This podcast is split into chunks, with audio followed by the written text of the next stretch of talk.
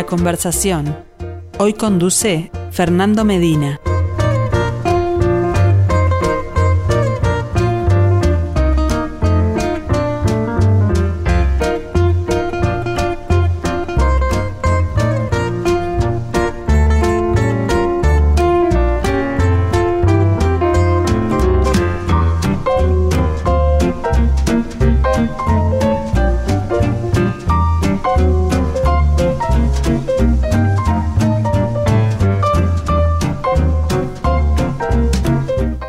Para todos, bienvenidos a la conversación. Continúa nuestro ciclo Arte UI en perspectiva.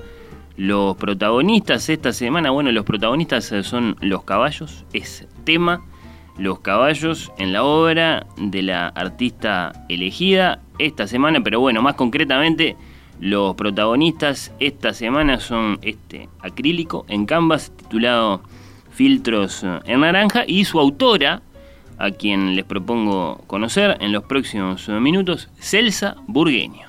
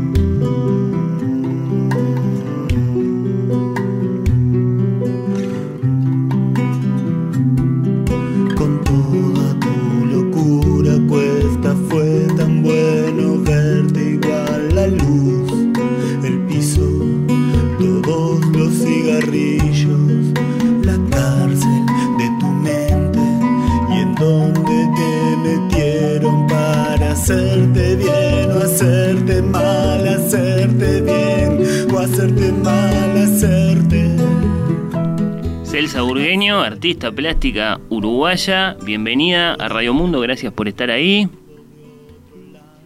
Hola, ¿qué tal? Muchas gracias. Gracias por esta invitación y por, por permitirme participar en este espacio. Bueno, un placer, te estamos recibiendo además con música elegida por ti. ¿Querés contarnos, primero que nada, qué, qué elegiste, por qué? Bueno, es, es un grupo que se llama Problemas Personales, que es, es de acá, de Maldonado. Eh, ellos siempre nos han acompañado en todas las exposiciones del taller para, para complementar, además de, del tema de los cuadros y a veces esculturas, con la música en vivo. Y bueno, me gusta mucho su trabajo y siempre estoy yendo a sus recitales. Eh, siempre tengo un poco su música en el taller, ¿no? Bien, así que una colaboración más, entonces, si, si te han acompañado, Exacto. Ahí está, en, en aventuras eh, físicas, digamos, bueno, ahora te acompañan en esta aventura radial. ¿Qué, qué te ha parecido, eh, Celsa? Contame, porque concretamos este encuentro, digamos, en la mitad de la experiencia, ya pasaron algunos días, eh, varios de nuestros oyentes se habrán encontrado con, con tus obras a través de nuestra emisión en video, otros a través de nuestras redes, pueden haber aparecido comentarios, a ver. Sí, realmente eh, gente que, se han- que ah, no había tenido contacto últimamente eh, han visto la, obra o han escuchado sobre, sobre el artista de la semana y se han comunicado conmigo. Y la verdad que me parece bárbaro este espacio que están, están generando y dando a conocer también otros artistas. Eh, y también eh, otras plataformas, ¿no? No solo ir para una exposición, y, sino también a partir de la radio, la parte visual de la radio, que es muy importante. Sí, claro, eh, es lo que tiene de, especial esto de hacer radio con, con imagen. Bueno, Celsa, para, para conocerte, siempre me interesa indagar un poco en los orígenes ¿no? de, de esta actividad para, para un artista, para una pintora en este caso. Mm, esa primera experiencia, esa experiencia fundadora, mm, ese, ese, ese recuerdo de pronto remoto eh, en principio muy inocente, pero a la vez determinante para, para el inicio de un camino. A ver, ¿por dónde me llevas? ¿Qué me contás? Bueno, todo empezó, yo iba a unas clases con José Trujillo en la Casa de la Cultura porque me invitó una amiga y bueno, ahí incursioné un poco, después dejé y después fui al taller de, la madre de una amiga que nos invitó a participar para, un concurso en Japón. Y, bueno, hicimos un trabajo en grabado, en monocopia y eso, y bueno, a partir de ahí recibí un premio y, y bueno, eso surgió para que yo volviera con las clases y empecé a asistir al taller y, y bueno, eso fue como el puntapié más inicial, digamos. Siempre estuve haciendo cosas de dibujo y cosas con las manos en, mi casa desde chica, pero eso fue como el comienzo a los 14 años, eh, donde empecé realmente a asistir a diferentes talleres. ¿Tenés claro qué era lo que te gustaba de chica, de, estar ahí a solas con, con tus útiles, con tu hoja en blanco? Y sí, siempre fue, es, es, un espacio de, digo, yo no medito, pero me pongo a, pintar, a dibujar y bueno, es como que te olvidas un poco del mundo de, alrededor, ¿no? Y estás en tu mundo. Y, y bueno, las, en este caso yo trabajo con los caballos, digamos, he hecho otras cosas como estudio, también me dedico un poco a los desnudos, pero más allá de, del, del motivo que vos elegís, son las cosas que querés transmitir y expresar. Bien, bien, te entiendo, perfecto. Y mm, bueno, mm, inicias tu formación, veo ahí, repasando eh, parte de tu camino, por ejemplo, el, el nombre de Miguel Bategasore, que es un nombre grande ahí en Maldonado, ¿no? Sí, es alguien con mucho peso, eh, porque bueno, él es muy generoso con su, su, tiempo y su conocimiento y creo que acá en, cuando él se vino a vivir a Maldonado ha marcado a mucha gente, ¿no? Digamos, sus charlas son espectaculares eh, porque te enseña no solo de, pintura, eh, color, eh, sino te relaciona filosofía, cine, arquitectura. entonces eso complementa mucho que, y es algo que es muy necesario para, para la parte, aunque vos te dediques solo a la pintura, ¿no? Claro, claro, perfecto. Mm, ¿Cómo, cómo es tu relación con, con, el departamento? ¿Estás ahí? No, no lo pasamos en limpio, pero bueno, te estoy saludando desde Montevideo hasta Maldonado. ¿Qué, qué haces allá? ¿Cuál es tu relación con Maldonado? Bueno, eh, yo nací acá, viví toda mi vida acá, por más que fui a Montevideo por estudios y eso, pero sigo viviendo acá. Eh, he tenido talleres, ahora justo eh, estoy sin el espacio físico del taller, trabajando un poco en mi casa hasta tener mi nuevo espacio, eh, dada toda esta situación de la pandemia. Y pero, pero bueno, siempre acá en el, hasta, hasta el año pasado que tenía taller, siempre también generando encuentros, por ejemplo, Bategasore estuvo más de 10 años dando clases en, en el taller. Y, también hemos invitado a otros artistas, talleres que organizamos con Gabriel Lema, de, que venía, ha venido Clever Lara, Octavio Podestá, Rimer Cardillo, entonces, eh, digamos, siempre generando cosas acá en Maldonado también. Bien, bien. ¿Y cuáles son, Celsa, me interesa preguntarte esto ahora, escuchándote también, eh, esas, esas grandes máximas que manejan ustedes en, en la docencia, ¿no? Porque evidentemente la, la, docencia o el tallerismo, digamos, en materia de, de arte, debe tener unas, unas, peculiaridades eh, nada sencillas, ¿no? Porque se trata de guiar a alguien que está iniciando un camino artístico. ¿Te habrá pasado a ti en su momento con tus maestros, con tus referentes y bueno, y, eventualmente te, tocó estar del otro lado? ¿Qué, qué, cuáles dirías que son los principios fundamentales a tener en cuenta ahí? Bueno, em, hay diferentes talleres, ¿no? Yo te puedo decir lo que, lo que yo buscaba en un taller. Después de tener experiencias en diferentes talleres, sé las cosas que no me gusta, que no, me gusta hacer, pero digamos, yo lo que pretendo es eh, acompañar, eh, digamos, a la persona en su proceso y cada persona tiene objetivos diferentes. Entonces, eh, cada, cada persona necesita un apoyo o una guía diferente, ¿no? Y eso es lo que me gusta siempre preservar, no hacer escuelas, sino que puedan lograr descubrir su, propio lenguaje plástico, digamos, tratando de no influir demasiado, pero sí brindando las herramientas para que haya una mejora y un crecimiento. difícil equilibrio ese debe ser, ¿no? El de avanzar y retroceder, el de entrar, pero al mismo tiempo no influir, como decís. Sí, sí, claro, por eso me interesaba. Debe ser un tipo de docencia muy, muy especial.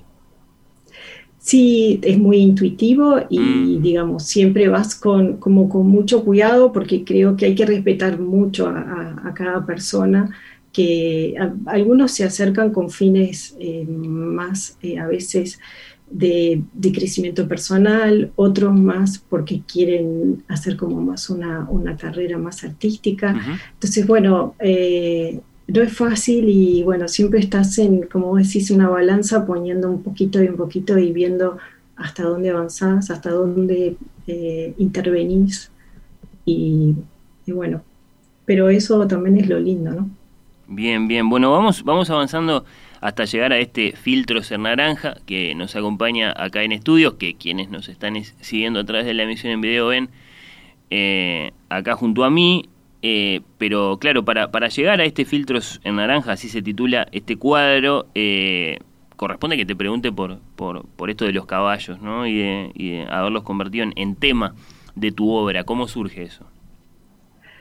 Bueno, en, se va un poco más a, mi infancia, ¿no? Eh, mi abuela tenía, tenía un campo y con mi hermano siempre la acompañábamos mucho, éramos de los que, de los nietos que nos gustaba mucho el campo. Y yo siempre que llegaba era ensillar el caballo y cualquier excusa es buena, ir a buscar las vacas para ordeñar, salir a buscar algo, lo que fuera, era subirme el caballo todo el día. Y entonces, bueno, ya esa relación se basa desde la infancia, después hice un poco de equitación, pero siempre eh, el tema del caballo, cuando empecé en un taller me dijeron, ¿qué querés hacer? Caballos, o sea, no fue un, ni me lo pregunté mucho, ¿no? Y, y ahí, em, y ahí empezó.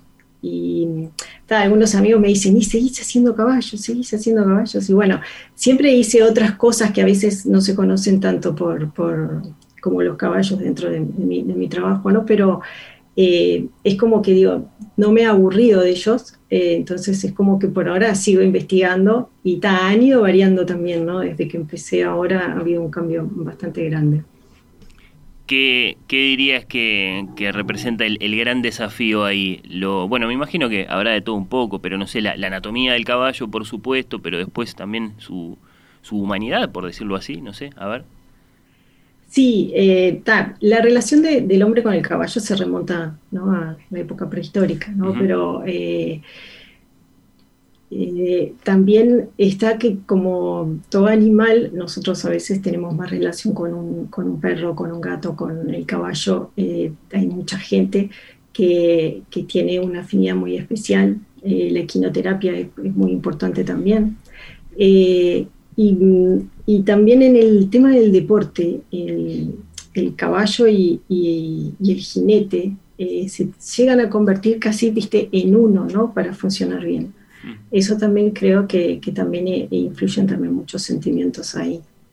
Eh, yo siento que el caballo a mí me, tengo una relación especial y, entonces, bueno, me gusta transmitirlo.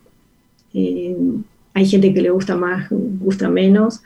Después, ah, es un desafío con el tema de la, como vos decís, de la anatomía, ¿no? Cuando empecé hice un, estudio para tener una fidelidad más grande y después el desafío es ir dejando eso en pos de lo que es la composición, ¿no? Que a veces hay cosas que tenés que sacrificar para, para que la obra funcione en la parte de composición. ¿Cómo es para vos la cuestión los eh, pinto de memoria, los tengo que mirar? Bueno, eh, a veces eh, siempre tengo a veces una referencia de imagen, digamos, ya creo que los tengo bastante de memoria, pero nunca dejo de ir a, a, mirar o paso por acá y viste ahí bajo y hago algún apunte y después, después surge a partir de eso eh, otras cosas. O también a veces veo que me mandan mucho, tengo muchos, muchos amigos que siempre me mandan, cuando ven una linda foto de caballos y eso, me mandan porque saben que a mí me gustan. Y a veces a partir de eso hay una parte de la foto, un contraluz, una expresión o algo, y a partir de eso también puede, puede surgir otro trabajo. Bien, bien. Bueno, acá Felipe Penades, nuestro operador de video, está compartiendo varias imágenes de cuadros tuyos con los caballos como protagonistas. Y bueno, tenemos dos, porque tenemos este filtro en naranja que yo mencionaba y después veo uno ahí junto a ti en este momento, aprovechando esto del, del zoom. Capaz que te pregunto por ese primero. De ese veo los ojos, veo la, la, parte superior, digamos.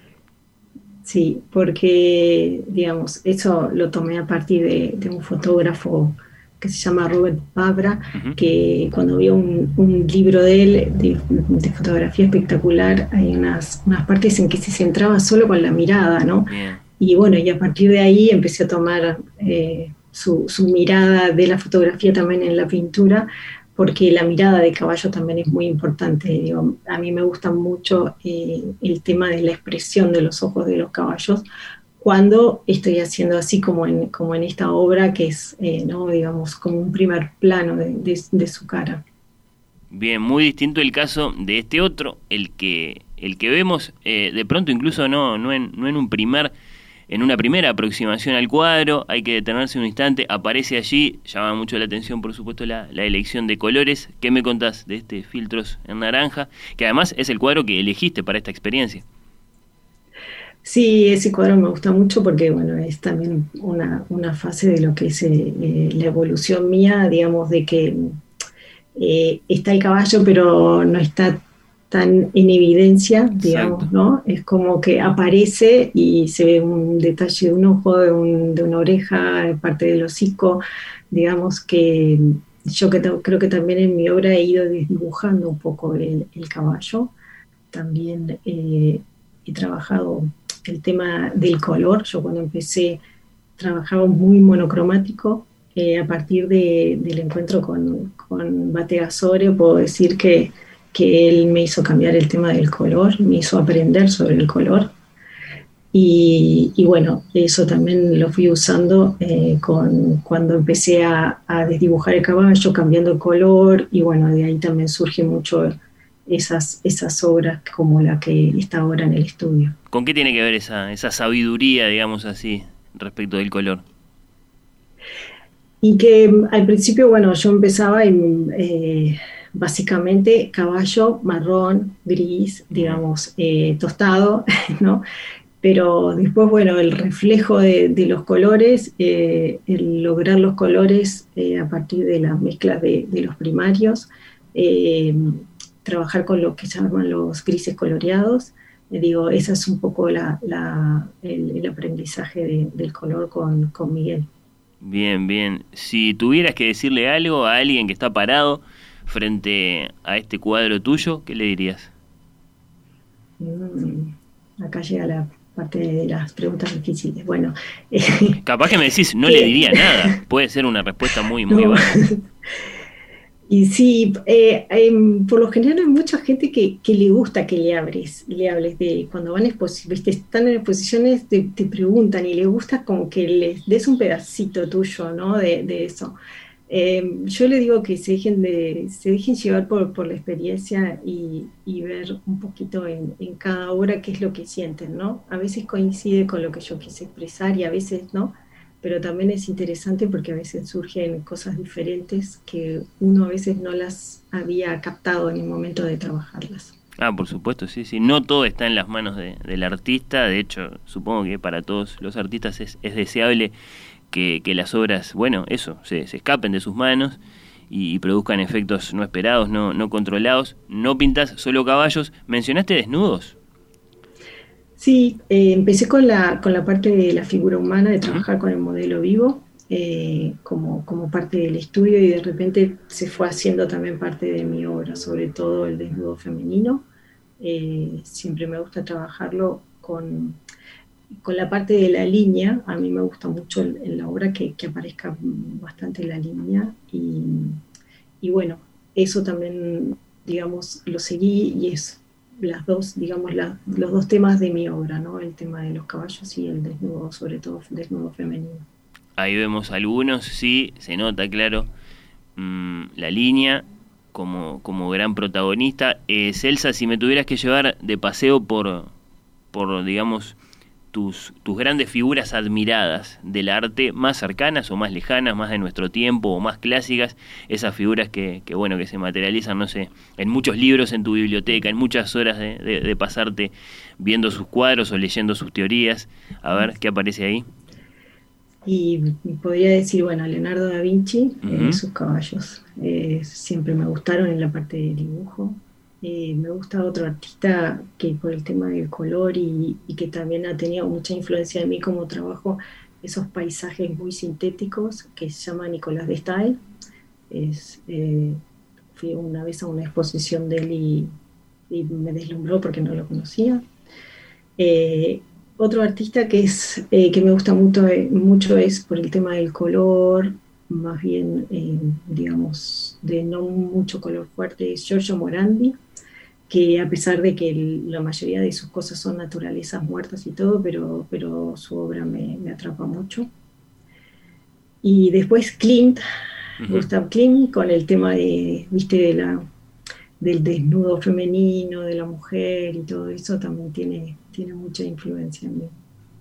Sí, sí, ahí aparecieron, bueno, nombres muy diversos, ¿no? Más, más, más lejanos o, o más o más cercanos, más, más grandes o, bueno, más este, a, descubrir. Quien sienta curiosidad por tu obra, Celsa, mm, ¿a dónde le, aconsejamos, a dónde lo, invitamos que se asome? ¿Tu sitio web, tu cuenta de Instagram? Eh, sí, como eh, nunca tengo muy actualizado nada, ni soy de publicar mucho, pero creo que en el, en el Facebook e Instagram hay alguna cosa y en la página web, sobre todo, están más mis comienzos, ¿no? Ahí pueden pueden ver eh, más los principios. Bien, bien, bien. ¿Algo que, te entusiasme para las próximas semanas, meses, para este 2021 en general y que nos, que nos quieras contar, que estés preparando? Bueno, justo ahora estoy preparando, terminando unos bocetos porque voy a presentar una obra en una, una exposición colectiva en Garzón, que se ha generado un polo artístico muy interesante. Eh, que me invitó una, una galería, Black Gallery, para, para, participar en una muestra de, sobre mujeres el 27 de marzo en Garzón. Bien, bien, bien. Bueno, muy interesante. Entonces, eh, estar atento a eso. Un polo artístico, lo, lo, describiste así. Sí, sí, es, es, es increíble la movida que, que, está teniendo y digamos, hay cosas que son muy interesantes, acompañados también de, de los viñedos, de, de lo que es el ambiente todavía de, pueblo, es la verdad que es, es un paseo y, hay, hay, muy buenos artistas exponiendo ahí. No, bueno, está claro que se trata de un, de un lugar muy especial, único, eh, si se quiere, en, en nuestro país. Bueno, eh, Celsa, ha sido un, placer eh, conversar contigo, conocerte un poco más. Gracias por, por compartir lo que haces con nosotros. Queda acá este Filtros en Naranja unos días más, si estás de acuerdo, acompañándonos. Te mandamos un, gran saludo y muchas gracias por este rato. No, muchas, muchas gracias a ustedes y sí, es un placer estar, estar ahí, compartir el espacio con ustedes. Así que quedo a las órdenes. Muchas gracias. Hasta cualquier momento. ¿Qué es la realidad? Si algunos saben bien o saben mal, si saben mal, no saben bien, no saben